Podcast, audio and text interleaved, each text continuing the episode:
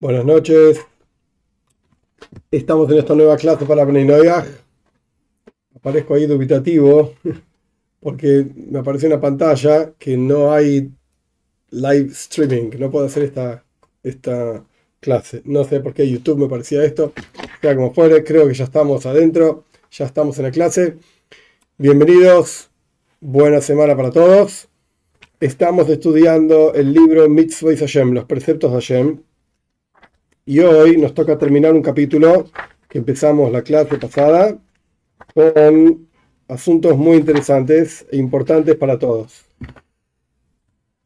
Vamos a comenzar. Estamos en el capítulo 19 y estábamos hablando sobre el precepto de Tomim Tiei Mashem ser íntegro y puro con Hashem.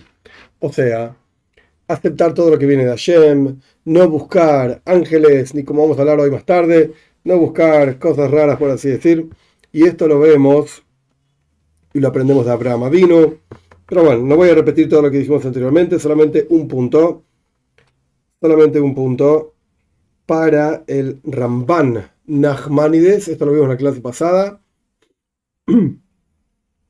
Para el Ramban, este precepto se trata de no buscar futuros, no buscar eh, eh, brujerías ni nada por el estilo, sino directamente eh, tener el corazón pleno y completo con Hashem. Esta es la opinión de Ramban Nachmanides.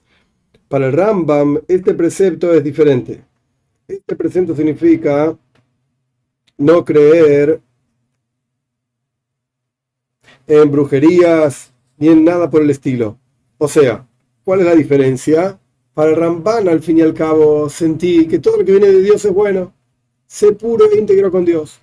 Para el Rambam, estamos, el, precepto es no le prestes atención a las brujerías porque no valen nada, no sirven para nada, no tienen ningún poder ni nada por el estilo. Esta es la diferencia que hay básicamente entre Rambam, Maimónides y Ramban, Nachmanides. Hoy vamos a avanzar. Está escrito, lo que vamos a ver hoy, quiero hacer una aclaración antes de empezar. Eh, lo que vamos a ver hoy no sospechen de que yo entiendo los conceptos y no lo quiero decir, no quiero compartir y, me, creo el gran místico de no sé dónde. No es así. No sé exactamente de lo que estamos hablando y vamos a ver varias cosas, varios textos interesantes donde él cita algunas cosas y otras las vamos a ver de los textos, etcétera. Sea como fuere, no sospechen que yo entiendo de lo que se está hablando. No, lo, aclaro, antes de empezar, no entiendo los detalles de lo que se está hablando. Ahora bien, ¿qué quiere decir esto? ¿Que no podemos estudiar? No, no, no. Vamos a estudiar, vamos a ver el texto. Por supuesto que voy a explicar, pero lo que me refiero es, él va, va vamos a ver el texto de hoy, va a lidiar con varias doctrinas, cuestiones que tienen que ver con ángeles, tienen que ver con nombres de Dios, no piensen que esto es algo abierto y que cualquiera lo conoce y que yo no lo quiero compartir. Ah, porque el rabino y que entonces el rabino no va a estar. No, esto no es algo abierto, esto no es algo sabido, esto no es algo conocido por cualquiera, y todo lo contrario. Volvemos a una frase que yo ya la mencioné en alguna otra clase sin ninguna duda. El que sabe de esto no habla. Y el que habla es porque no sabe. Pero de vuelta, no es que yo sé del tema y no estoy hablando. Yo no sé del tema, no tengo vergüenza en decirlo, no tengo, no tengo ningún problema con aclararlo. No sé del tema, no me ocupo de este tema y me animaría a decir que el 99,9% de los rabinos, no estoy hablando de judíos en general, de los rabinos que estudian y que saben y que conocen, el 99,9% de estos personajes no saben de este tema. Ay, entonces, ¿quién sabe de este tema? Un personaje perdido en Jerusalén, yo qué sé, en alguna casa de estudios muy específica, muy particular. Y de hecho, lo vamos a ver dentro de uno de los, dentro de, uno de los textos mismos que nuestro texto cita. Vamos a ver quién era, etc. Él mismo lo aclara. Esto no es algo para cualquiera. Y yo, en ese sentido, soy un cualquiera también. Entonces, no es para mí, no lo conozco. Bien, dicho todo esto, vamos. está escrito en el libro, estos son los preceptos de Maram Hakiz, un personaje, un sabio, que está citado en bastantes lugares. Que aquí hay una advertencia muy importante en todas estas cuestiones de no buscar eh, brujerías ni nada por el estilo, como estudiamos en las clases pasadas y como vamos a estudiar hoy también. Hay aquí una especie de tocar una punta de idolatría. Y todas estas cuestiones que tienen que ver con Oiv e Idoini, que ya hablamos de esto en la clase pasada, tienen que ver directamente con fuerzas de la impureza. Y yo expliqué la clase pasada, ¿qué quiere decir fuerzas de la impureza? El concepto es, Dios crea el universo entero, dentro del universo le da al ser humano libre albedrío para que elija su camino en la vida, etc. Y dentro de ese libre albedrío, para poder ofrecer libre albedrío, Dios provee en el mundo fuerzas que se oponen a su propia voluntad, con el objetivo de que uno pueda elegir su camino en la vida. Entonces, todas estas cuestiones que tienen que ver con búsqueda del futuro, con el tarot, con eh, observar las estrellas y ver el futuro, etcétera, etcétera, todo esto tiene que ver con fuerzas de impureza. Y aquello que escribió el Rambam Maimónides, que aquí son todas tonterías. O sea, suena lo que estudiamos la clase pasada, suena de Maimónides, del Rambam. Que el Rambam dice, olvídate de brujería, no, tiene, significa nada. El brujo viene y dice, abra cadabra, no quiere decir nada. Explica el Maharam Hagiz, Moshe Hagiz, que no. La intención del Rambam es decir que todas estas cosas tienen que ver con impureza y por lo tanto no tienen una existencia propia, independiente de Dios, y al fin y al cabo se va a terminar anulando, todo esto cuando venga Moshiach y Dios quite el espíritu de impureza de la, tierra, hasta que no es algo que tenga una fuerza propia, independiente de Dios. Y también escribe el mismo rabino, Maram Hagiz, en su libro que se llama Eitzheim, que no hay que confundirlo con un libro de la lista, no tiene nada que ver, Eitzheim, que ahora que estamos cerca de los últimos días cercanos, es decir, a la venida de Moshiach, se esparció la luz de Dios sobre toda la carne, así dice el texto literalmente, como está escrito, que toda la carne va a poder percibir que no hay otro excepto Él, y por lo tanto esta luz ya penetró e ilumina en el mundo y está, por así decir, revelándose en el mundo. Y la impureza se va a acabar, va a ser totalmente consumida, totalmente, por, completo, digamos.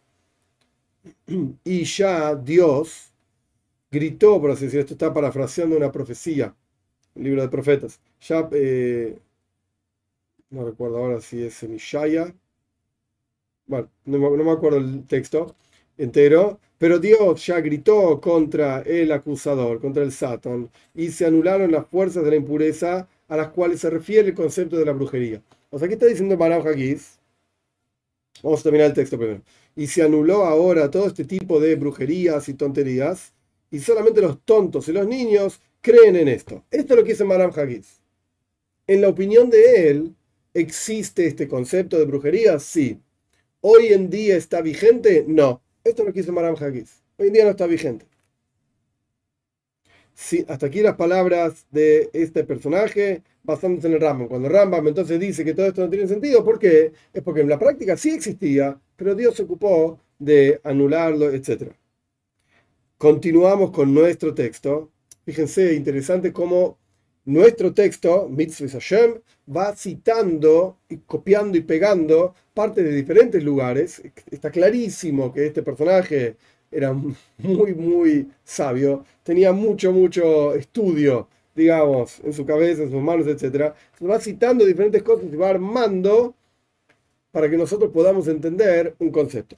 Entonces, empezamos diciendo, empezamos con una discusión entre Ramban, Nachmanides y el Rambam.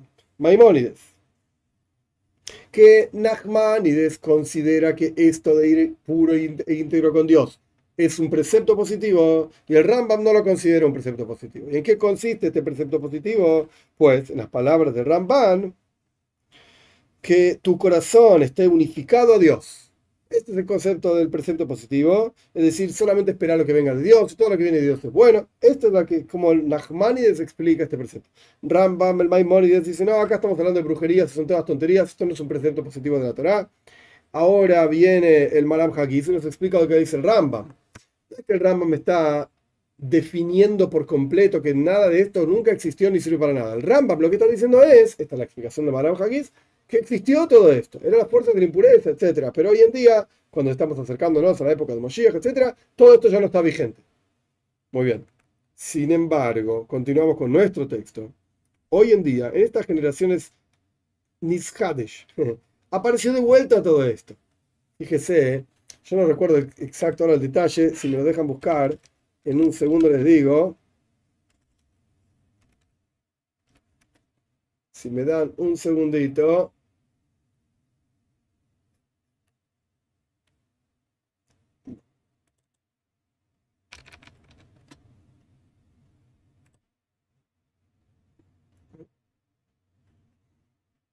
Estamos hablando de año 1600, 1700. En el año 1700 aproximadamente. Moishe Haggis. Ok, para entender de lo que estamos hablando. En el 1700 él explica lo que dijo Maimónides en el año 1000. Maimónides escribió en el año 1000. Maram Haggis explica en el año 1700 lo que está diciendo Maimónides en el año 1000. ¿Por qué Maimónides dice que esto no tiene vigencia? Porque efectivamente existió la impureza, pero hoy en día no se aplica más.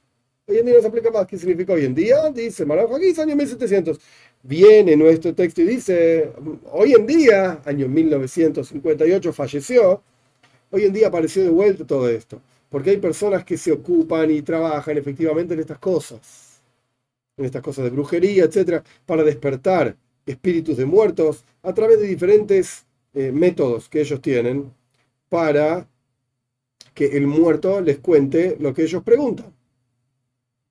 Y también hacen diferentes tipos de procesos. Tajbula, ese es el texto en hebreo, tajbula significa como cosas, locuras, como decir palabras que no tienen sentido, etc. Para saber aquello que está oculto o para saber el futuro. Y a mí me parece, dice nuestro texto, que todo esto es una ramificación de esta prohibición de idolatría. Y por lo tanto, aquella persona que se aleja de estas cosas está cuidando su alma. Y está muy bien lo que está haciendo. Entonces veamos cómo va de vuelta la historia, digamos, de toda esta cuestión. En otro libro escribió también el Maram Haggis, volvemos al año 1700,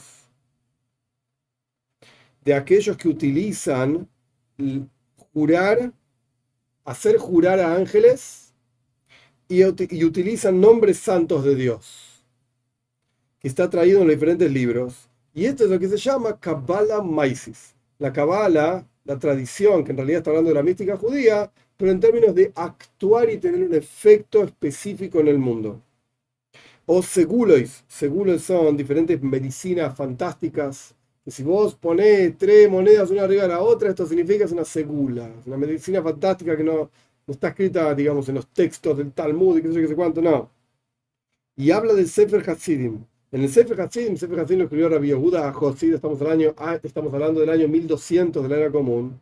Él escribe que toda aquella persona que se ocupa o trabaja en hacer jurar a los ángeles o a los demonios o en decir brujerías, no termina bien. Esto es lo que dice el texto, no termina bien. Y Dios libre y guarde cosas terribles le van a ocurrir, o a su cuerpo o a sus hijos. Y muchos hicieron este tipo de cosas, este tipo de actividades, y cayeron, así dice el texto, o cayeron en enfermedades malas, Dios libre y guarde, o directamente dejaron el judaísmo de lado. Y también en la época, esto ya no es parte del texto Sefer Hasidim, Sefer Hasidim estamos hablando del año 1200, en la época de Shabtai Tzvi, estamos hablando del año 1700, vamos saltando de historias a historias, Shabtai Tzvi fue un falso Mashiach, un tipo que se autodeclaró Mashiach, terminó convirtiéndose al Islam, para que no lo maten. Terminó muy mal la cosa, pero este fue, lo pueden buscar, en, es conocidísima la historia de él, Shabtai Tzvi. En esos días también se ocupaban de la cuestión de los nombres de Dios y de hacer jurar a ángeles, etc. y así está escrito también en el nombre en el, en el libro Sefer Hasidim, que mencionamos anteriormente del año 1200, Rabbi Yehuda Hosid, que si vos ves que una persona está autoproclamándose Mashiach, evidentemente está haciendo alguna brujería, está diciendo alguna cosa rara hay acá, o está involucrado con demonios, o está involucrado con el nombre de Dios, y por cuanto están molestando a los ángeles, están haciendo que Moshiach efectivamente no se revele. Y esto va a terminar siendo algo vergonzoso. Esto es lo que quiere el Sefer Hasidim. Ahora bien, Maram Hagiz, vuelta, estamos saltando de año a año. Maram Hagiz también está citando el Sefer Hasidim. Y el Maram Hagiz explica que hay otro libro más, el Radvaz. El Radvaz, el Zimri, vivió en Egipto año 1500 fue maestro del Arizal. El Arizal, un cabalista fantástico, gigante, enorme. El Radvaz también él mismo era cabalista. Por supuesto, por eso tenía su, alumno era cabalista también. La cuestión es que el Radvaz escribe en su libro Mogen David, que es un libro que está escrito a, lo largo de las letras del Aleph Beis, cosas místicas del abecedario judío, dice en la letra Vov las siguientes palabras. Cuídate, mi hijo, muchísimo, y cuida tu alma y no utilices los nombres de Dios. Porque Dios libre y guarde vas a perder tu mundo. Te vas a perder. Y no te va a salvar. Y no te va a servir, perdón. Y no te va a salvar. Y, estás sacando mala fama a los nombres de Dios. Porque no hay quien conozca este asunto. El Radvaz lo está escribiendo. Si vos me decís que Tubia dice que no hay quien conozca esto, porque Tubia es un burro. ¿Qué crees que haga? ¿No ves? Tubia es un burro, no sabe de lo que está hablando. ¿Ok? Puede ser. Pero el Radvaz está escribiendo esto. si el Radvaz, el maestro de la Arizal, dice que no hay quien sepa esto, ¿de qué me estás hablando? ¿Quién sabe entonces? ¿Quién va a decir, yo sé más que el Radvaz, yo sé más que el Arizal? Ok, si viene un tipo y dice que sabe más que el Arizal, que te vaya bien, ¿qué cree que haga? Me estás demostrando que sos un terrible burro. Ok, volvemos al texto del Radvaz no hay quien conozca estos asuntos. Y aquello que está escrito en los libros, no hay que apoyarse en esto. Fíjense las palabras fuertes del Radvaz. No hay que apoyarse en estos libros. ¿Por qué? Porque lo principal del asunto lo dejaron afuera del libro y no está escrito. Si vos lees el libro y dices, oh, mirá, acá está escrito que si vos decís esto y vas a hacer lo otro y atrás, wow, va a pasar no sé qué cosa. Tonto, lo que está escrito ahí debe ser menos de un cuarto de lo que realmente se necesita para utilizar ese sistema. Y el otro, el resto, porque estas cosas se pasan solamente de boca al oído. El maestro le enseña al alumno y se acabó el asunto, nadie más se involucra con estas cosas. Ay, ¿dónde lo puedo sacar? Pues no está en ningún lado. Ay, me vas a decir, y seguramente el maestro este que está hablando del tema sabe del tema. Ok, que te explique quién es su maestro. Y que podamos ver la forma en que vive esta persona, la, el, el, ambiente en el que vive esta persona. Y te digo, y esto ya lo dije mil veces, hace videos en YouTube, te garantizo que este tipo no es el que conoce esto que fue dicho de boca al oído. Te lo garantizo. Está en otro mundo esta gente. Está en otro planeta. De vuelta, yo también hago videos en YouTube. Es que obvio que yo no soy de ese planeta. Yo no sé esas cosas. No llegaron a mis oídos. No es que no lo estoy compartiendo porque no quiero. No lo sé, no llegaron a mis oídos. Y no lo sabe el 99,9% de las personas. El Ratvaz te lo está diciendo. Claramente, el maestro de Garizal te lo está diciendo. Y escribió el Ratvaz que en realidad yo sé, dice el Ratvaz, yo sé que hay fuerzas en los nombres de Dios para cambiar la naturaleza y puedes cambiar el orden de la creación entera. Entre paréntesis no está acá. En el Talmud mismo se dice que había personajes que creaban porque no tenían que comer para, para llaves, para Shabbat, no tenían comida, no tenían carne, creaban un cabrito y se lo comían. ¿Ok? ¿Cuándo fue la última vez que creaste un cabrito así con palabras? Bueno, yo no. Yo no. El Ratbaz está diciendo, yo sé que esto existe y podés hacer cualquier, o sea, realizar, llevar a la realización de cualquier petición que vos quieras. Pero no hay quien sepa y entienda este asunto en forma clara. Así dice el Radvaz. Nuestro texto ahora tiene una pequeña nota que cita al Hassan Soifer, otro personaje. Hassan Soifer, Moishe Soifer, vivió en Europa año 1850 aproximadamente. Pero Moishe Soifer escribe que él vio cosas increíbles y fantásticas que su propio maestro hizo con la fuerza de los nombres santos. Entonces, el Radbat está escribiendo en el año 1500, no hay quien sepa esto. El, el Hassan está escribiendo en el año 1850, bueno, yo no era maestro, a mi maestro haciendo estas cosas. Quiere decir que, ¿cómo, cómo entendemos esto entonces? Que efectivamente hay una cabala, pero no cabala en términos de la mística judía, de las, de las esferas celestiales, estoy hablando de otra cosa. Hay una tradición que efectivamente se pasa de boca en boca. Claramente el Ratvaz tenía esta tradición. Claramente se la pasó la Lisa también. Pero no está escrito, no está en los textos. Y no le llega a cualquiera. El Hassan Seifer mismo, estamos hablando de un gigante de la toira. Gigantes. Hassan Seifer mismo está diciendo, yo lo veo a mi maestro hacer cosas. Y estoy seguro que estaba utilizando, eso es el texto de él, con los nombres de Dios. Pero él mismo no sabía del tema. Y estamos hablando de gigantes, no estamos hablando de personajes que pobres no sabían de lo que estaban escribiendo. No hay una persona, continuamos con el texto del Ratvaz, una persona no debería molestar a Dios, a su creador, con este asunto. No debería hacerlo. Aquellos que los primeros piadosos utilizaban, el hecho de que ellos sí utilizaban efectivamente estas cuestiones, era solamente por una gran necesidad o en situaciones en las cuales tenían peligro de vida, o sus vidas corrían peligro, entonces utilizaban este tipo de cosas para salvarse de diferentes peligros cuando su vida estaba en peligro.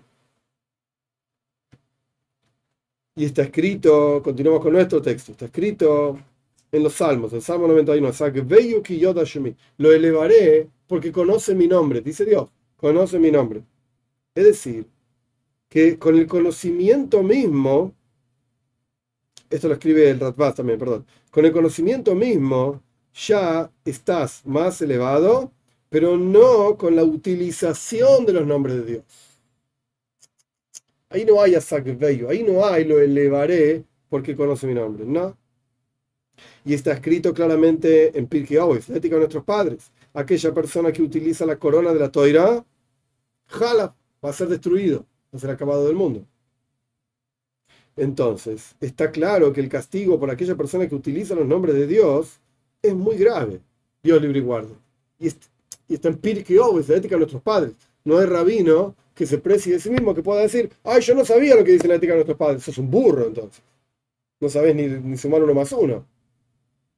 Entonces, estamos hablando de hacer jurar a ángeles, de nombres de Dios, ¿existe todo este tipo de cosas? Sí, existe.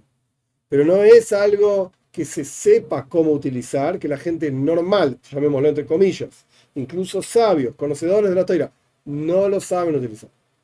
Yo me incluyo también, no entre los sabios de la toira, entre los que no saben utilizarlo. ¿Está claro? No. Y la perspectiva, el enfoque, que está clarísimo y no es no es ni siquiera de nuestro libro, que esto no era un Josid, no era Jabatnik, no es ni siquiera algo moderno, ya trajo de varias fuentes. Trajo del Sefer Hasidim, año 1200 en Europa, en Alemania. Trajo de Maram Hagiz, año 1700. Trajo del Radvaz, año 1500. Trajo de Hassan Soifer, año 1850. Está trayendo, y para el que no conoce las fuentes judaicas, estamos hablando de un abanico de personajes totalmente amplio entre Ashkenazim y Sefaradim, el Radvaz era Sefaradí, Maram Hagid Sefaradí, Hassam Sefer Ashkenazí, el Arizal el Ashkenazí, conocedores de Kabbalah, no conocedores de Kabbalah, de todo un, abanico extremadamente amplio de fuentes, no por la cantidad, sino por las características diferentes que tiene cada fuente. Fuentes alágicas, fuentes de mística, fuentes de, de todo tipo está trayendo claramente que incluso si sabes del tema, ojo, Porque el castigo por utilizar ese tema, por hacer algo, tratar de cambiar el mundo a, partir de esto, es muy grave. Y la prueba que trajo es la prueba súper básica, ética de nuestros padres. El que utiliza la corona de la toira, pues es acabado y destruido del mundo. Es grave. Bien. Y está escrito más aún, el, el mismo continuó escribiendo al respecto de Kabbalah. La sabiduría de la Kabbalah. Perdón, esto es el Maram Hagiz, no del Radbaz. Maram Hagiz. Escribió al respecto de, la, sabiduría de Kabbalah, de la mística judía, que solamente los libros de la Arizal y los estudiantes de la Arizal son adecuados, son eh, autoridad, autoridades, autoritarios, no sé cómo se diría autorizativos, qué sé yo, son autoridad, son algo que uno se puede apoyar en ellos. Y por lo tanto, hay que evitar observar los libros de Kabbalah de los últimos sabios,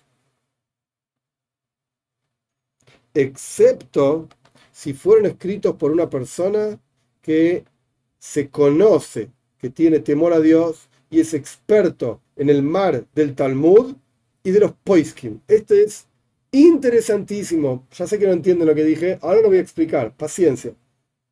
Y ninguna otra persona es apropiada para escribir libros sobre Kapala. Porque el daño que se proyecta de estos libros hacia la gente, las mujeres, los jóvenes, la gente que no sabe del tema, que vienen todo tipo de pensamientos sobre las primeras generaciones para decir, ah, todos los milagros que hicieron a través de hacer jurar a los ángeles y todo tipo de tajbulois, como dijimos antes, cosas extrañas. En esta generación se hacen todos los milagros, etcétera, a través de estas cosas raras. Esto con seguridad es negar el judaísmo. Fíjense lo que está diciendo. das autorizados, ¿ok? Están negando el judaísmo mismo. ¿Qué está diciendo el Maram Hagiz? Algo extremadamente interesante. Y esto interesante, no sé por qué no lo cita acá, pero lo dice el Rambam también el Rambam al comienzo de las leyes de fundamentos de la Toira, dice este, también, este asunto también el tercer o cuarto capítulo de, las leyes de fundamentos de la Toira. La idea es la siguiente. En el mundo de la Torá hay diferentes eh, perspectivas, enfoques sobre cómo estudiar Toira.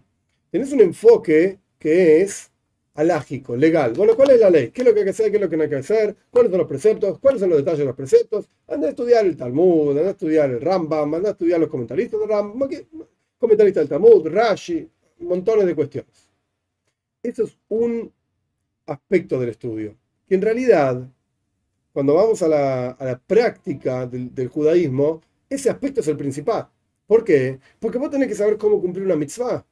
Si vos no sabés si, si, se hace de una manera o de la otra, pues entonces no podés cumplir los preceptos. Y si sos una persona que no cumple los preceptos, entonces con seguridad, pero sin duda, todo lo que enseñas es basura, pero terrible basura. ¿Por qué?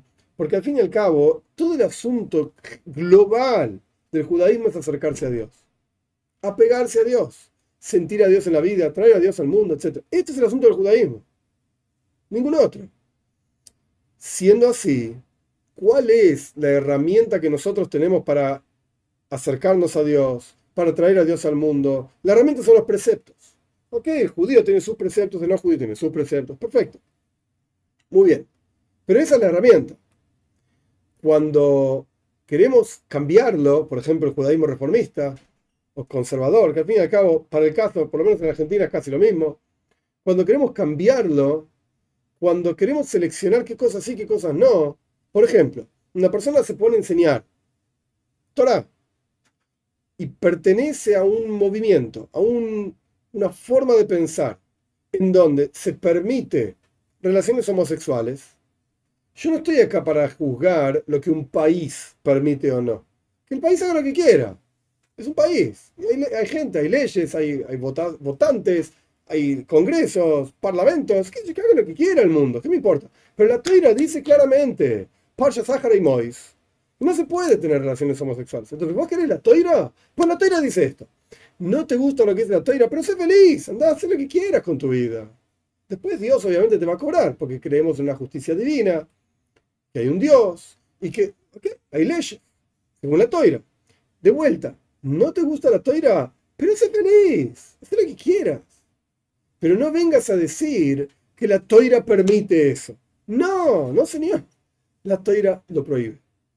Te guste o no te guste, a mí no me importa. Eso es lo que dice la toira. Yo, mi trabajo, digamos, es decirte lo que dice la toira. Trata de explicarlo, entenderlo, lo que quieras. Pero eso es lo que dice la toira. Parsha Mois, está claramente. No puede tener un hombre relaciones con otro hombre. Punto. Entonces, si viene un rabino, entre comillas, incluso tiene una equipa en la cabeza o una boina o lo que sea que se quiso poner, y enseña Kabbalah, mística judía, pero pertenece a un movimiento y enseña y dice que lo que dice la Teira deja esto antiguo, hoy en día se puede. ¿Qué estás aprendiendo? ¿Qué estás enseñando? ¿Qué, estás, ¿Qué está enseñando este tipo? ¿Qué estás aprendiendo de esta persona? Es basura. Eso no es lo que dice la Toira. Y esto es lo que está hablando el Maran Si una persona enseña y no eh, eh, eh, está hablando específicamente de Kabbalah, de mística judía, pero esto se aplica en general a todos los aspectos. Si una persona enseña Kabbalah, mística, ya ni estoy hablando si es para Beninoyas o no, no me interesa, es otro tema. Es, la persona enseña Kabbalah, pero la persona no tiene la menor idea de lo más básico que hay en los poiskim, que esta es la, palabra que yo no traduje antes, no me la olvidé. Los poiskim son los legisladores del pueblo de Israel, aceptados generación tras generación. Rashi, podemos discutir si Rashi era un poisek o no, pero el Rambam, el Ramban era un poisek, el Shulchan Aruch, el Código de Ley Judía, el Rosh, el Ran, el Rib, qué sé yo. Hay tantos poiskim, son cientos, literalmente, cientos.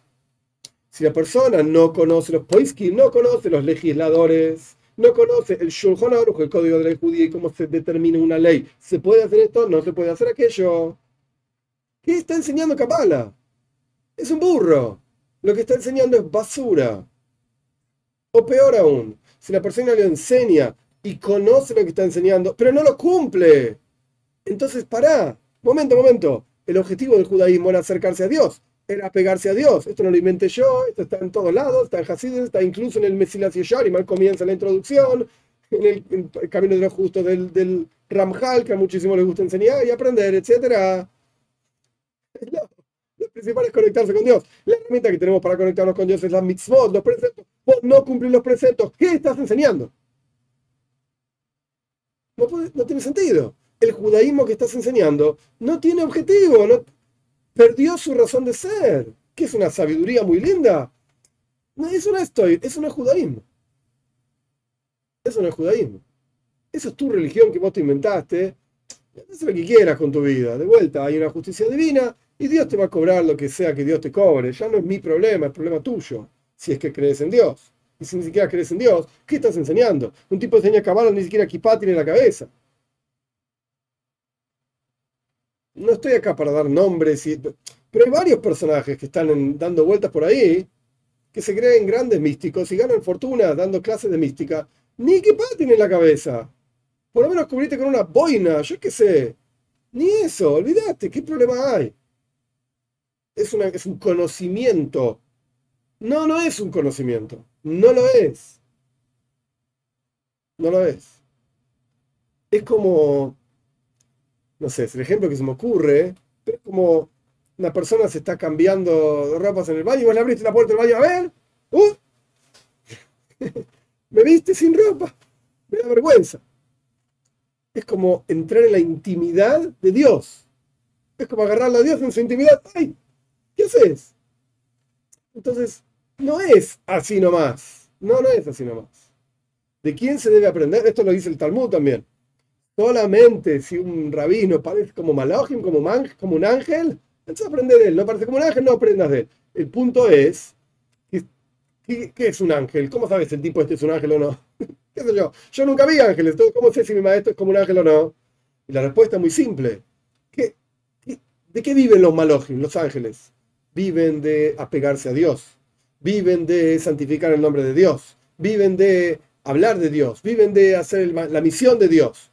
Pues si vos ves que tu maestro es, entre comillas, como un ángel, no porque tiene alas, qué sé yo, no, porque está en, el asunto de apegarse a Dios, de entender a Dios, de conocer a Dios, etc., entonces anda a aprender de él. Y si no, no.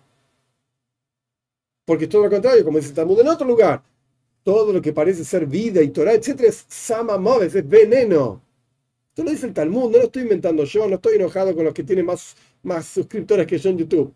Sé feliz, haz lo que quieras con tu vida, a mí que me importa. El punto es que la gente que consume esto está consumiendo veneno. Y es un problema. Es un problema. Es veneno que parece toira y no lo es. Es veneno. Literalmente lo dice el Talmud, Yuma. Ok. Dicho todo esto, el Maram Hagiz, vuelvo sobre esto, un detalle que no, no lo desarrollé, por eso lo estoy haciendo ahora. Maram Hagiz está diciendo, los, los libros de los últimos personajes que escriben sobre Kabbalah, no te apoyes en esto. Lo que sirve es lo que escribe Arizal, o gente que vos sabés, esto lo que dice Maram Hagiz, sabés que tienen, tienen claro el temor a Dios, tienen claro la observancia de los preceptos y tienen claro las palabras del, del, Hagiz, es experto en el mar del Talmud y de los poiskim de los legisladores. Es experto en leyes. Fíjate que el Hagiz me está diciendo, che, estudia Kabbalah de un experto en Kabbalah. Ah, sí, qué gracias. Gracias. Estudia matemática de alguien que sepa matemática. Porque si no sabe matemática, uy, no sé qué te va a enseñar. Qué inteligente rabino, ¿eh? Estudies psicología de alguien que sabe psicología. Que estudie matemática de alguien que sabe matemática. Que estudie física de alguien que sabe física. ¡Wow! Qué, gran sabiduría. Obvio que sos tonto cuando estudias cabala de alguien que no sabe cabala. Cuando estudias cabala de alguien que sabe cabala. Él está diciendo otra cosa. Fíjense, estudiar cabala de alguien que sabe leyes en el judaísmo. ¿Mm? ¿Y qué tiene que ver una cosa con la otra? Pues esto es lo que estoy explicando. El aspecto número uno, el mundo número, del estudio, número uno de estudio es la ley. Lo concreto, la acción. El mundo número dos, que nunca lo terminé de decir y ahora lo explico. El mundo número dos es un mundo de mística, un mundo de emociones, un mundo de intelecto, conocimiento de Dios. Y esto es un versículo también que dijo David Amelech a Shlomo Amelech, a su hijo Salomón. Da es el que Conoce al Dios de tu Padre y servirlo con el corazón completo, pleno. Solamente si vos conoces al Dios de tu Padre, conocimiento de Toiro, y no solamente la Toira, la parte alágica, legal, Talmud, etcétera, etcétera, que conoces la parte mística. Entonces ahí podés servirlo a Dios con el corazón completo. Podés servirlo a Dios sin el corazón completo y claro, se llama un servicio a Dios, pero no es con el corazón pleno. Por eso el versículo dice, da es vija, conoce al Dios de tu padre, Deus, servilo entonces cuando lo conozcas, Beleif Sholem, con el corazón completo, pleno. No dice Veabdeyu y servilo, punto. Ah, porque entonces si fuese así el versículo, conoce al Dios de tu padre y sírvelo, entonces si no lo conoce no lo puede servir. Pero no dice eso. Dice, conócelo y sírvelo con el corazón completo. Entonces ahí recién puedes servirlo de forma plena. Ok, tienes que tener los dos mundos. Pero el Hidush, la novedad de lo que estamos estudiando es, si vos no tenés el mundo del mar del Talmud y los legisladores, si vos no tenés la observancia de Torah Mitzvot como corresponde, si vos no tenés, eh, en las palabras del Muhzak Beira, no sos temeroso de Dios realmente, y esto que se pueda comprobar con tu vida personal, que no venís a cambiar la toira por lo que te convenga o no, si vos no tenés esto, pero entonces, ¿qué estás enseñando? Ok, creo que está claro avanzamos. Fijate en el Talmud, en Avoidazar. Avoidazar es un tratado talmúdico que habla justamente sobre idolatría, lo que se puede, lo que no se puede, etcétera, etcétera. Ahí está escrito que está prohibido em, corregir o mencionar, pronunciar, hay diferentes formas de traducir lo que dice acá, em, el nombre de Dios con sus letras. Son cuatro letras, una yud, una hey, una y una hey. No sabemos, ok, para, para, antes de bueno, debería haber hecho esta introducción antes de avanzar en este pequeño capitulito. La introducción es, hay muchos nombres de Dios, no hay solamente uno, hay muchas formas de referirse a Dios. La costumbre del pueblo de Israel hoy por hoy, de todo el pueblo de Israel sin excepción, más allá de la pronunciación concreta, es llamarlo a Dios mi Señor. Nadie sabe cómo se pronuncia el verdadero nombre de Dios, nadie lo sabe. Nadie, punto. Algún loco en Jerusalén, como dijo siempre, puede ser que sí, pero nadie sabe, en general, el 99,9 periódico por ciento de las personas no saben cómo se pronuncia el nombre de Dios. Entonces está prohibido, por eso uno siempre es cuidadoso, dice una yud, una hey, una vav, una hey. No decimos las cuatro letras juntas, no porque no sabemos si estamos pronunciando el nombre de Dios o no. Y, punto número dos, no le ponemos puntitos. ¿Qué son puntitos? La lengua santa, no tiene eh, vocales. Las vocales son justamente, valga la redundancia, vocalización que se le ponen en forma de símbolos que aparecen abajo de las letras. Y estos símbolos pueden ser A, U, I, O, qué sé yo. Bueno, cada uno tiene su pronunciación. Ahora no es una clase de, hebreo, ni hebreo bíblico, ni hebreo moderno tampoco, en este momento. El punto es que, de vuelta, la vocalización va abajo con símbolos debajo de las letras. No sabemos cuál es la vocalización de lo que sí conocemos de las cuatro letras del nombre de Dios. Sabemos que tiene cuatro letras, de vuelta, una yud, una hey, una vav, hey, pero no sabemos cómo se pronuncia. No lo conocemos esto. Bien, ahora nuestro texto está citando al Talmud diciendo, la página 18b, que está prohibido pronunciar, conocer, etcétera, el nombre de Dios con sus letras. Sin embargo, si la persona lo hace para enseñar, está permitido. Fíjate lo que dice el Talmud en Sanedrin, etcétera. ¿Qué significa pronunciar, corregir, copiar? Que es una palabra difícil de traducir. Hagois. Le hagois y gayon es como pensar. Es una palabra difícil de traducir. Entonces, por eso lo está trayendo. Primero que nada, trajo el Talmud. Mira, la frase del Talmud dice así. Perfecto. Fíjate en otro lugar, en la frase en el Talmud de Naboy Zara dice así. Fíjate en otro lugar en el Talmud, en Sanedrin, que Rashi explica a qué se refiere. ¿A qué se refiere la utilización del nombre de Dios? Ah, ahora entendemos por qué trajo lo que dice el Talmud de Naboy Zara, que es explicado por el Talmud en Sanedrin en el comentario de Rashi, en otro lugar. Rashi explica, no utilices el nombre de Dios. Y el comentario de Tosafot en Shavuos, en otro lugar en el Talmud, también escribe sobre este tema y dice, no pronuncies perdón, el nombre de Dios con sus cuatro letras. Y fíjate en tal lugar, que habla de este tema también. Es una respuesta, Dibreheim, no sé quiénes son, no importa. Fíjate en ese otro lugar, que ahí también hablan de este tema, sobre las intenciones divinas, místicas, etcétera, con los nombres de Dios, si está relacionado con lo que el Talmud dice que está prohibido pronunciar, pensar, etcétera, el nombre de Dios, y esto hay que seguir analizándolo, porque una cosa es pensar y otra cosa es pronunciar, no es lo mismo, y él termina diciendo esto, hay que analizarlo, pero sea como fuere, está claro del Talmud que no se debe utilizar estos nombres de Dios, incluso si lo conoces. Y fíjate, el Talmud en Sanedrin en otro lugar, que dice ahí que Rabbi Hanin y Rabbi Lazar, una vez, era un viernes, y estaban estudiando las leyes del Sefer Yetzira. ¿Qué es Sefer Yetzira? Esto lo pueden encontrar incluso en español. ¿Qué es el Sefer Yetzira? Hay una edición famosa de Rabbi Rebaria Kaplan, que eso es kosher 100%. A la ya falleció, Rebaria Kaplan hace mucho, pero eso es kosher. No lo veo útil como estudio para Bnei Podemos discutir si está permitido o no, diría que está prohibido pero se puede discutir. Y no lo veo con ninguna utilidad, no tiene absolutamente ninguna utilidad para Beninoyah. El punto es que Rabbi Hanine y Rabbi estaban estudiando Sefer Yetzira. Y se crearon un corderito para comérselo y se lo comieron. Y entre paréntesis, acá no está traído en este texto, pero es conocidísima las historias del Maral de Praga, que Maral de Praga hizo un famoso Goylem. Lo pueden buscar en internet, famosísimo el Goylem de Praga.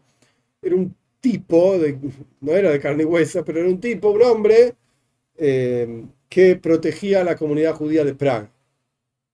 Y la tradición es que está, digamos, guardado, una cosa así, en eh, la sinagoga, se llama Vieja Nueva, del año 1200, en Praga, está ahí hasta el día de hoy, está, dice que está guardado ahí, lo que sea, no importa. Sea como fuera, existe esta cuestión a través de Sefer Yetzira de crear un, corderito, crear una persona y escribir Rashi sobre este asunto, Rashi como comentario en Talmud, sobre este asunto de estudiar las leyes de Sefer Yetzira, que a, través de ese conocimiento automáticamente crearon esta, este cabrito, este corderito, porque combinaban los nombres, de, las letras, perdón, del nombre de Dios, a través de las cuales fue creado el mundo entero. Y esto no tiene nada que ver, escribió Rashi, esto no tiene nada que ver con brujería, esto no se llama brujerías, porque las acciones de Dios son a través de santidad, de nombre de santidad. Perdón. Y esto es lo que estaban haciendo Rabbi Janina y Rabbi Elazar. Y esto está permitido. Y ahí, en el Talmud dice también que Robe creó también una persona y escribió Rashi. Esto también fue a través del Sefer Yetzira, del libro de Yetzira, de la creación, que aprendieron a combinar las diferentes letras, perdón, el nombre de Dios. Y fíjate lo que dice Jajam Tzvi en tal lugar sobre este tema y lo que yo ya escribí en otro lugar sobre este otro tema. Y hasta aquí va el capítulo que empezamos la clase pasada. Este es el final, digamos, del capítulo 19. Vamos a, a propósito, parar acá y me gustaría buscar, la verdad es que no tuve tiempo de buscar la respuesta de Hajam Tzvi. Estamos hablando de Hajam Tzvi, año 1600 aproximadamente, Europa. Em, así que voy a hacer una pausa acá. Voy a revisar en otro momento la, respuesta de Hajam Tzvi y si tiene aplicación lo, vamos, lo voy a traer la clase que viene y después avanzamos en la clase que viene con el texto. Vamos a los comentarios que veo que hay un montón de comentarios. Me imagino porque la clase de hoy tocó temas que eh, me pareció importante aclarar, porque hay tanta gente que enseña y la verdad es que me, da, causa tristeza. Pero bueno, vamos. Primero que nada, Fernando Manzam, Lorena Domínguez y Oscar Martínez y Carlos Navarro, muchas gracias por el apoyo. Es sumamente importante y apreciado y es vital. No piensen que yo vivo en la riqueza y, estoy ganando unos pesos más, etc. Es realmente importante. Muchas gracias. Que Hashem les dé brojes, bendiciones en todo lo que necesitan, en lo material y en lo espiritual. A ver, comentarios. David dice que me quiere mucho. Vamos Hashem. Espero que sea útil lo que enseño.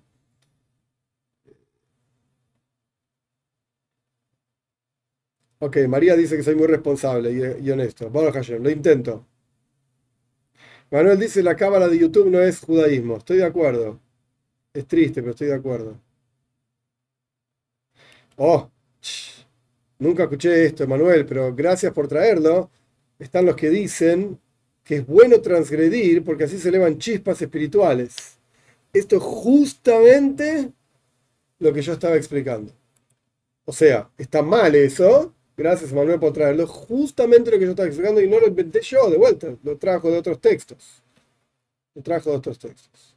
Y es lo que hacía Shabtai Tzvi, exacto, exacto. Manuel, exacto.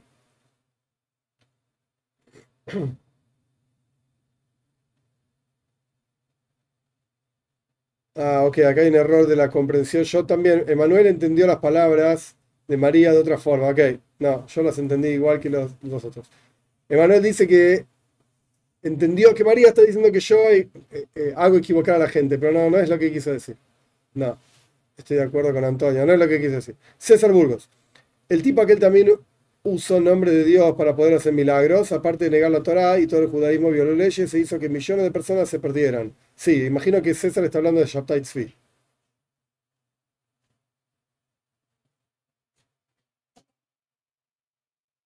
Eh, ok, un segundito. Ok, ok. Un segundito.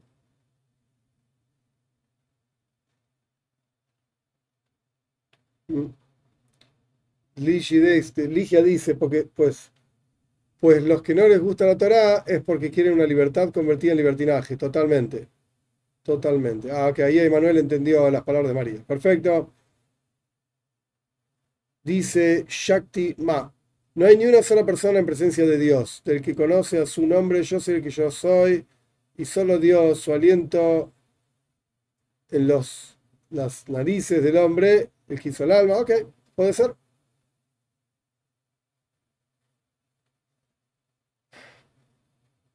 La primera letra del nombre de Adam, dice Shakti, es Aleph, la madre muda de la conciencia del ser que es.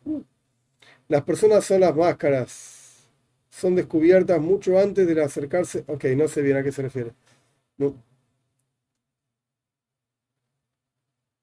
Carla Corona Tapia tiene una buena pregunta. Yo no soy judía. ¿Dónde puedo estudiar desde el principio? Ok, yo, hay varias cosas. Punto número uno, hay un, este curso que estamos haciendo acá, en realidad es una continuación de, empezó hace un montón, años, y están en YouTube los cursos para Bnei en mi canal. Empezar de primero, curso para Bnei 1, clase 1, clase 2, clase 3, son 20 y pico de clases, y dale para adelante, esto por un lado. Otro lugar también es la serie que se llama Torah para Bnei en mi canal también, son videos más cortos, con diferentes cuestiones, ya vamos por el 130 y algo, ahí también podés empezar desde ahí, es un buen lugar para comenzar. Lobo, el problema de los que dicen que enseñan Kabbalah hace que hayan detractores cristianos que después en videos acusan al judaísmo de practicar brujería. ¡Wow! Por ejemplo, Carlos Blanco. No sé quién es Carlos Blanco, Lobo, pero ok, no sabía esto que, que escribís. ¡Wow! La llegada de otro mundo, espero que tus padres no te hayan puesto ese nombre, dice, la cámara según en Google pone que se descubriría el futuro. ¡Ah! ¡Ah! ¡Qué tristeza! ¡Qué tristeza! Este señor, dice Lobo, este señor Carlos Blanco acusa al judaísmo de todo lo peor, brujería, etcétera, es por culpa de la mala información que se difunde acerca del tema. Eh, eh.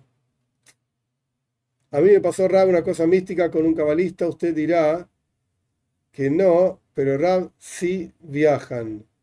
No sé la llegada de otro mundo que estás diciendo. César Burgos, no se puede tomar en cuenta la crítica de un ignorante, sea cristiano, idólatra, hereje, etcétera. ¿Es verdad? No sé, esta persona que se llama, aparece la foto de una mujer, pero es muy chiquito, no veo. La llegada de otro mundo, ¿qué sabrán? Y yo bebo agua, rap, no, no sé a qué se refieren. Emanuel, rap, yo por ejemplo aprendí por recomendación de un rabino de Jabad, que vive en Israel, recitar siete veces por día el Salmo 6 para la curación de mi ojo. ¿Es esto apropiado? Ok, cuando te dicen una cosa así, Emanuel, cuando te dicen una cosa así, tenés que preguntar cuál es la fuente de esto. Yo no sé si decirte desapropiado. Yo no te recomendaría una cosa así nunca. Y lo único que se me ocurre, pero esto en mi ignorancia, la única fuente que se me ocurre de una cosa así puede ser de, hay un libro que se llama Sefer Asekulois, el libro de las, curaciones fantásticas, mágicas, algo así, de el, eh, del Jidó, Jaime Yoise de Azulay, del Jidó. El Jidó era una autoridad total, absoluta en esto, en Kapala también, no, estoy dudando del Jidó, para nada, de ninguna manera, pero este tipo de cosas, o puede ser que el, rey haya dicho una cosa así, cosa que dudo, porque nunca lo vi, yo tampoco soy experto en todo, pero nunca vi una cosa así del Rebe. El Rebe, cada vez que le preguntaban sobre segulois, sobre este tipo de, medicinas mágicas, el Rebe decía, la segula más grande que hay es la toira, las mitzvahs. Este el Rebe constantemente, en las cartas, constantemente respondía esto el Rebe. Y, en la, y punto más que me parece importante, la mayoría de los casos, hasta donde yo sé, este tipo de cosas son de un maestro, digamos, ponele, supongamos, alguien como el Rebe o alguien como el Gida, para una persona, un caso en particular. Entonces, en tu situación, tu Neshaman, tu alma, con ese maestro, con esa situación, esta segula, iba a decir requiere, pero no es la palabra, esta segula funciona. Pero no quiere decir que esa misma segura va a funcionar para otro. De ninguna manera. Porque el maestro puede ser otro, la situación es otra, la enfermedad es otra, nada que ver. Entonces, no es que la segula es para todos, en todos casos, y todos sirven. No, no, no funciona así. Yo no te quiero decir, Manuel, deja de recitar siete veces por día el Salmo 6. Yo no, no, no soy nadie. Y quizás el otro rabino que te dijo es un genio de la segula y si yo qué sé, y yo estoy diciendo, yo no soy nadie para decirte no, pero yo nunca te diría que hagas eso. No. Se me fue esto un segundito.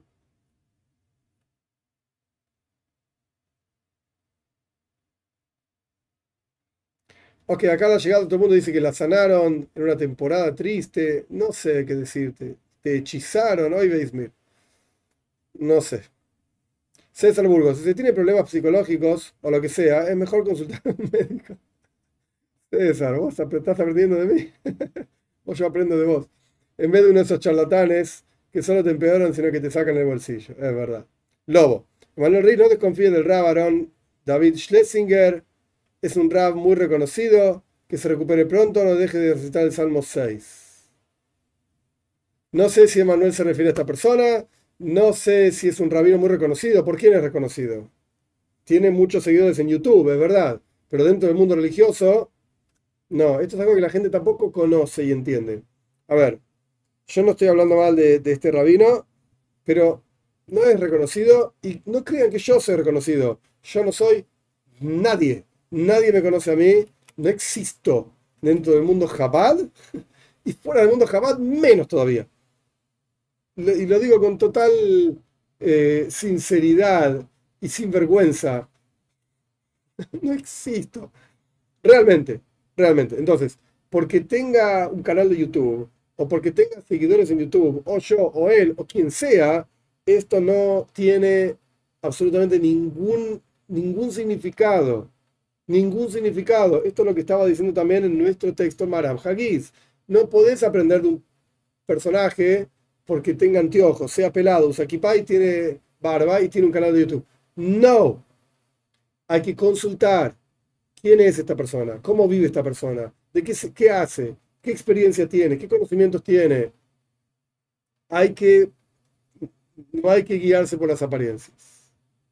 Y no estoy hablando mal del, rabino este que mencionaron. No es ese mi objetivo. Yo quién soy, no lo conozco. ¿Por qué tengo que hablar mal de él? Pero no piensen que es reconocido porque tenga muchos seguidores. No funciona así el mundo judío. No funciona así. No, definitivamente no. Me duele decirlo, pero es así.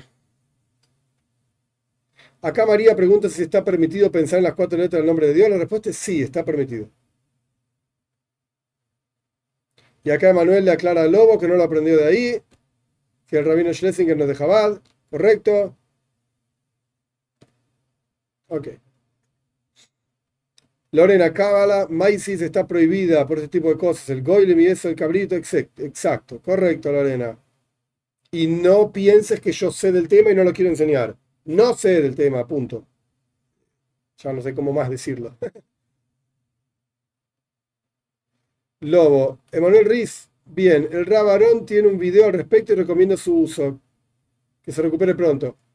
¿Ok? Yo no, recomendaría para nada ninguno de esos y no van a encontrar videos de ese tema, de esos temas en mi canal porque no estoy de acuerdo con ese tipo de cuestiones. David quiere un saludo. Ahí está. Ok, no, manipulación de los nombres de Dios, es una falta de respeto a Dios, esto lo dice Lorena, correcto. Ok. Lobo es un Josit del Rabino Aarón. Ok, tremendamente útil sus enseñanzas. Si te resultan útiles, adelante. Laura, hola Rabino, hola a todos. Las segulot son parte de la Kabbalah, son lícitas. Hay cosas que son Kabbalah y cosas que no son Kabbalah no todo tiene que ver con Kabbalah. Son lícitas, yo ya expliqué esto, que en mi humilde opinión, y me baso en las enseñanzas del Rebe, a pesar de que hay un libro que la secula es del Rebe, no utilizaría esto, no me parece adecuado para nada. A menos que el Rebe te diga directamente esto es lo que hacemos y esto es la costumbre nuestra, no lo utilizaría. No. Selva, en los tiempos de Moisés, ¿el pueblo yaudí ya tenía conocimiento profundo de Torah, Kabbalah? Sí, la respuesta es sí. Yogi Pinto, ya logra bien una pregunta. ¿Hay Hasidut para Hasideu Mota Olam? Ok, Yogi, la pregunta es interesante. La respuesta es sí, pero no es que los Rebeim hayan escrito específicamente para esto. No. De hecho, en mi canal hay un par de discursos hasídicos donde se menciona específicamente el tema de Bnei Noyach. Y hay un discurso hasídico, no es famoso, mentira, no es famoso, al revés, no es conocido, del Rebe Marash, del cuarto Rebe de Jabal, en donde habla específicamente de Birurim, refinamiento en términos de Bnei Noyach. Lo dice claramente, literalmente, dice así, Humo dice Oilam Bnei Noyach, lo dice así con todas las letras. Em, hay un libro del rabino Ginsburg, que él tiene un instituto que se llama Galeinai, que eso está prestado, digamos, el, nombre de un versículo en, en Tehillim, Galeinai Babitan y Flot en el Salmo 119, abre mis ojos, revela una cosa así, y ve, voy a ver maravillas de tu toira, que es Kabbalah para las naciones, algo así se llama. Yo no lo leí el libro, el rabino Ginsburg es, kosher, yo no leí el libro, no sé qué dice. Eh, pero sí, yo diría que la mayoría, no todos, pero la mayoría de los discursos hasídicos se pueden aplicar tranquilamente a Meninoia. Hablan de del reconocimiento de la presencia de Dios, de la revelación de la presencia de Dios en el mundo, de avoida, del servicio a Dios, de conexión con Dios. Yo diría que la, mayoría se, aplican. Cuando el, el, hasidismo empieza a hablar del alma divina, eso no se aplica a Bleinoya, porque no es un tema, un concepto que se aplique a, a cuando empieza a hablar de la observancia concreta de los preceptos, obviamente, si está hablando de los 613 preceptos, eso tampoco se aplica a Bnei Entonces hay que ver que sí y que no, pero los conceptos en general sí, totalmente se aplican. Buena pregunta, Yogi. Eh, ok, acá hay alguna discusión con la llegada de otro mundo. El juez Caro era el más humanista y la practicaba. No sé si estás hablando de Joseph Caro que era Mecubal también. Acá saludos de Brasil. Ok, no sé. Shakti sigue con sus máscaras, que no tengo la menor idea de lo que está hablando. Fernando Madera, más nosotros que estamos en un proceso de aprendizaje de Torah debemos contentarnos con la parte autorizada y no curiosidad con Kabbalah y menos Maisis. Es que nadie conoce este tema, ya que esas consecuencias y juicios trae consecuencias totalmente. Acá Ana tiene una pregunta muy importante. Si para ser Bernay hay que hacer una conversión, la respuesta es no. No hay que hacer ninguna conversión, podés continuar siendo quien sos. Por supuesto que hay que quitar, yo no estoy de acuerdo con los que dicen que podés ser cristiana y seguir el, mensaje del judaísmo, no estoy de acuerdo con eso, para nada, cero. Hay que dejar de lado todo eso eh, y conectarse, digamos, aprender lo que sea, las enseñanzas del judaísmo para no judíos, pero no necesitas convertirte en nada. Dios te quiere como sos y la prueba es que existís. Si Dios no te quisiese, pues no existirías. Fernando Madera, yo hace unos años a comprar en la librería Sigal un Torah Temet, también compré un Talit, el cual no uso, lo tengo guardado. correcto. Muy bien, muy bien, Fernando. Correcto. Lorena separa la Kabbalah teórico-conceptual de la Kabbalah más o práctica. Correcto también eso. Bien. Eliel Méndez, ¿cómo estás? Tanto tiempo. ok. Aprea Agustín. No, Ana. Hay que seguir los siete preceptos y estudiar. Correcto. Sobre todo, desear una conexión. Ah, ok, ok. Ahí le contestó Ana. Sí. Eh, los psicólogos están locos. Ok, no sé. La llegada de otro mundo. te pido disculpas, pero no entiendo de lo que estás hablando. David Levy pregunta, ¿qué piensa del hilo rojo que algunos judíos usan? Por favor, enséñeme. No hay que usar nada de eso. Nunca vimos al Rebe hablar de un hilo rojo. Y no recomendó hilos rojos a nadie. Así que de ninguna manera, no, olvídate de hilos rojos, recitar no sé cuántas veces el Salmo. Ay Dios. Pero bueno, ¿qué va a hacer? Perdón. Augusto César Domínguez, Rap, ¿qué debería hacer si por un lado quisiera seguir los preceptos judíos que se aplican a mí, pero por el otro me encuentro confrontado con lo que revela la investigación bíblica académica? Ah, continúa un segundo. La visión confesional de la Biblia es insostenible, como la oración que se escribe de Moisés. Hay alguna parte de tu pregunta que está cortada. Ah, acá, a ver. Continuación o las innegables influencias de la literatura de Oriente Próximo en el relato de la creación, entre otras cosas. Ok, la pregunta de Augusto es muy buena, me parece interesante. Mi forma de entenderlo es, el, la gran mayoría de los académicos que estudian la toira cometen errores garrafales. Por ejemplo, cuando hablan de que los versículos, la toira fue escrita por cuatro o cinco tipos, no me acuerdo, J, no me acuerdo los nombres de todos ahora, eh, pero el, error es que, por cuanto dice el, nombre de Dios tal, lo escribió un autor. Después el nombre de Dios tal, lo escribió otro autor. Después hubo otro que mezcló todo junto. Después había uno que se ocupaba de las cosas eh, sacerdóticas, etc. Esto es una burrada enorme de no entender el texto, de no saber estudiarlo y no saber interpretar las cosas más básicas. No estoy hablando de interpretación, interpretaciones místicas, yo qué sé. La cosa más básica del texto, no entenderlo, no conocerlo, por analizarlo desde una perspectiva en donde le recortaron al texto todo tipo de santidad, todo tipo de divinidad y todo tipo de aplicación concreta como guía para la vida. Entonces, si de entrada ese la, la perspectiva de la persona, con seguridad va a entender mal el texto. Y yo no estoy hablando, como dicen los cristianos, de que el Espíritu Santo te va a decir cómo es. Eso es basura también. Disculpa que lo diga así, pero el cristianismo también tiene esas porquerías y es basura. Ahora, lo que estoy diciendo es, ¿cuál es el, enfoque con el cual uno, entre comillas, ataca un texto? Cuando uno ya viene con una, em, un preconcepto sobre qué quiere sacar de ese texto y de acuerdo a lo que quiere que el texto diga, eso es lo que va a decir, pues la Torah es el texto número uno en esto. Podés hacerla decir lo que quieras. Pero ese es el problema de la interpretación, entonces. Mi consejo, Augusto, es, si ya estudiaste lo que dice la investigación bíblica académica, ok, si lo estás mencionando, intuyo que ya la estudiaste, ya tenés esa perspectiva. Ahora, hace al revés. Empecé a estudiar lo que dicen nuestros sabios sobre esto, sobre los textos. Lee el texto de la Torá con el comentario de Rashi. A ver cómo lo ve, cómo lo entiende el texto desde otra perspectiva totalmente diferente. Y vas a ver que el texto tiene otro sentido, otro color, otra forma, otro significado. Pero es un crecimiento. Es interesante la pregunta, Augusto.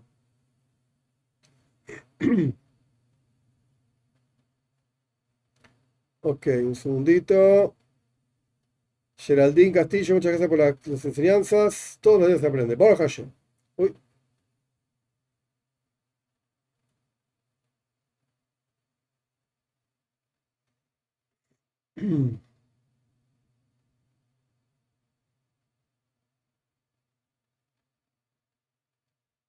Eh, un segundo.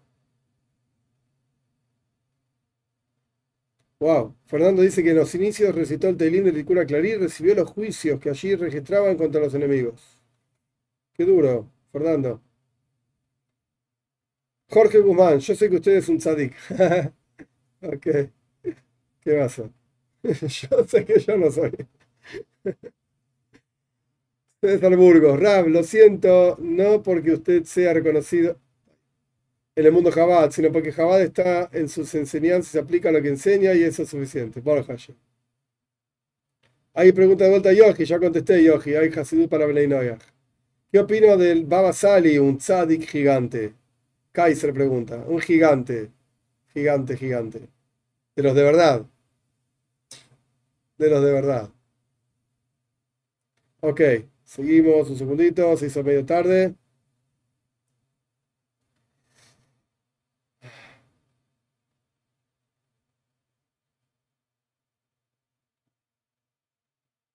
Ok, Arceli Vera, muchas gracias, Arceli. Que sea para Braja, para Tzlaja. Muy bien. C. Alba, deseo estudiar aún más y si Hashem no determina hacer conversión, mi esposa y mis hijos, ok. César Bugos, decir que Dios es el mejor psicólogo es minimizarlo a una ciencia humana, interesante, sí. Muy bien, gente, hoy llegamos hasta acá. Que tengan una excelente semana. Dios mediante, el martes continuamos con la clase para membresía eh, y el sábado que viene nos vemos. Gente, éxitos.